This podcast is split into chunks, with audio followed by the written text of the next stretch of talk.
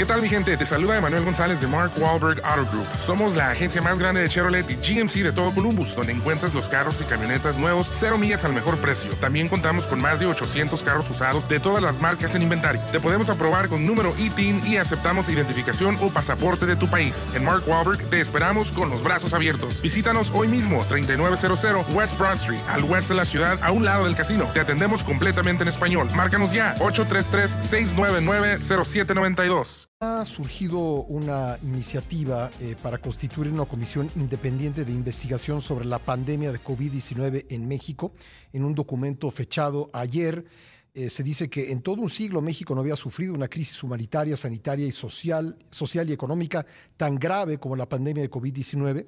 Para nuestro país, las cifras van más allá de la catástrofe, más de 330 mil muertes reconocidas por las autoridades, 3.214 decesos del personal médico que combatió directamente el virus, más de 215 mil niñas y niños que quedaron huérfanos de madre o padre, una caída de más de 8% del PIB en 2020 que apenas se recupera y el hecho más sobrecogedor de todos, entre 2020 y 2022, 800 mil muertes en exceso. Vamos a conversar de ello con el doctor Jaime Sepúlveda, epidemiólogo y director ejecutivo del Instituto de Ciencias de la Salud Global de la Universidad de California. ¿Qué tal, eh, doctor? ¿Cómo le va? Gracias por estar con nosotros. Gracias a ti, Pascal, un gusto. Bueno, cuéntanos cómo piensa trabajar esta esta eh, comisión, cuáles son las fuentes a las que recurrirá y en qué eh, lapso podría tener eh, un documento que nos ayude a los mexicanos a entender mejor aquello que por lo que pasamos.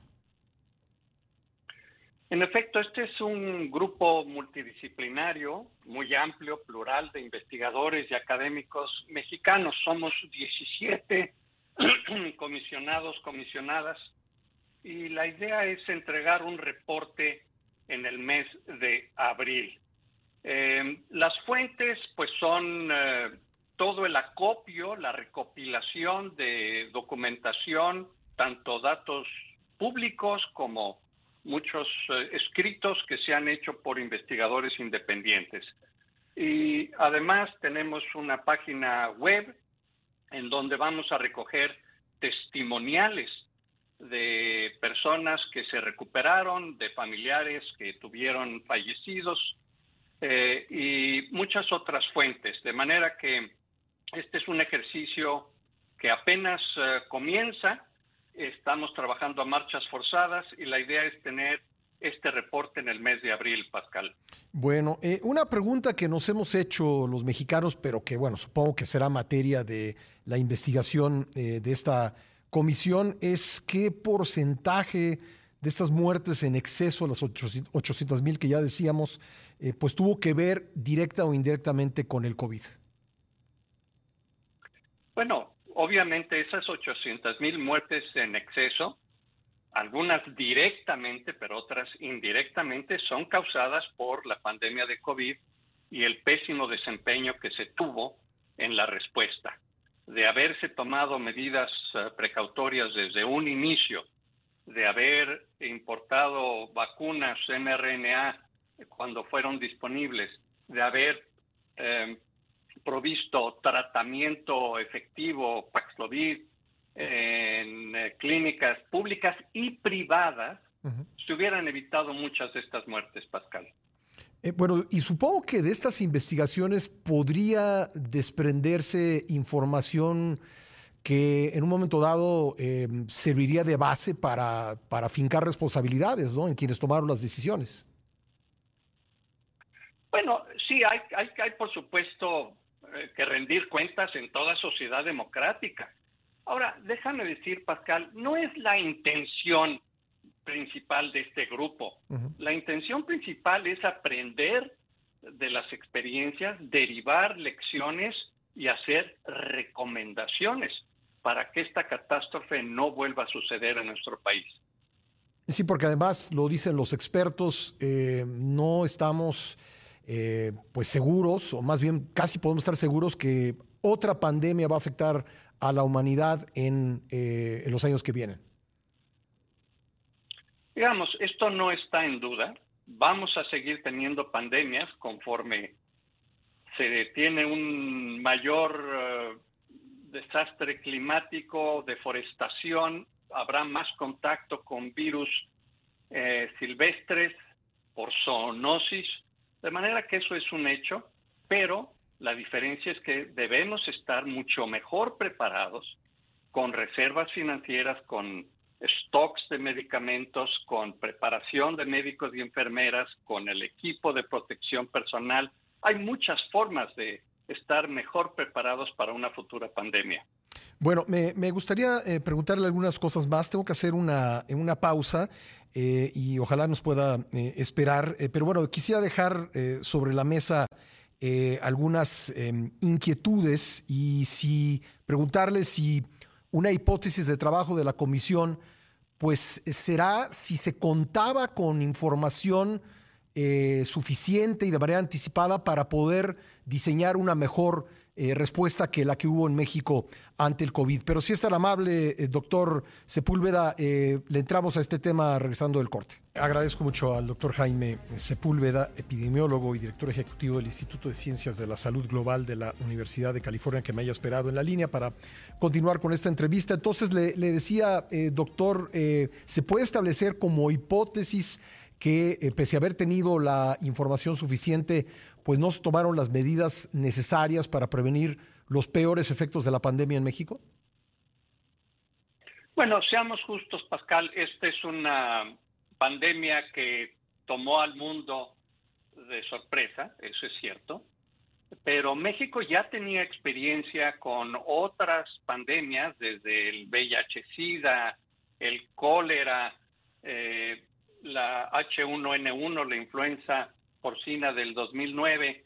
Entonces, eh, creo que el problema es que si bien a todo mundo nos tomó de sorpresa, el hecho es que no se fueron adoptando los conocimientos que iban surgiendo en el mundo entero, como hicieron otros países. Aquí se persistió en una tónica de no pasa nada, de negación, de protección más económica que sanitaria y esos son los tristes resultados que tenemos en consecuencia. Por ejemplo, el uso del cubrebocas, cuando estaba muy claro que la, transmisión del virus era principalmente por vía aérea, ya estaba, pues creo que suficientemente probado, pero usted es el experto y me lo podrá confirmar pues aquí se insistió en que eh, pues el cubrebocas era una cosa opcional que incluso ni siquiera protegía lo suficiente, eh, por citar rápidamente algunas de las declaraciones que se hicieron entonces. Esa es una de tantas falacias que se cometieron en la comunicación por parte de las autoridades sanitarias, pero fue también en pruebas diagnósticas, en cubrebocas, y más tarde también en, vacunas, que no se adquirieron las vacunas que eran eh, más eficaces en su momento y hasta la fecha pues seguimos sin tener medicamentos terapéuticos como el Paxlovid. Eso es algo que simplemente no se entiende. ¿Por qué se ha impedido la utilización de medicamentos tanto en el sector público como, en el sector privado? Es hasta hace poco que ya se permitió el uso de medicina, de vacunas mRNA eh, eh, para el sector eh, privado. Entonces, creo que se persistió en una tónica de que no pasa nada y buscando más ahorros económicos que beneficios sanitarios.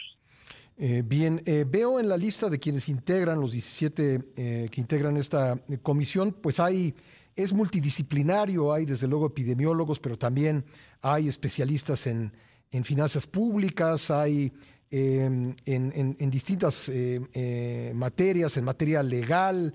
es un poco, el, será, el esfuerzo será abordar este, esta investigación de forma multidisciplinaria. Esa es la idea porque no nada más queremos ver el impacto en salud, que es brutal, queremos también ver el impacto económico y algo muy importante, el impacto educativo. Esto va a tener consecuencias por muchos años. El rezago en la educación, producto de la pandemia, pues eh, va a tener impacto generacional. Algo que debo señalar, todos los comisionados y comisionadas están realizando este trabajo de manera absolutamente voluntaria, gratuita, pro bono. Nadie está cobrando un centavo, lo estamos haciendo simplemente por amor a México, por respeto a los que fallecieron, a sus familiares y para que no vuelva a ocurrir una catástrofe de esta magnitud en nuestro país.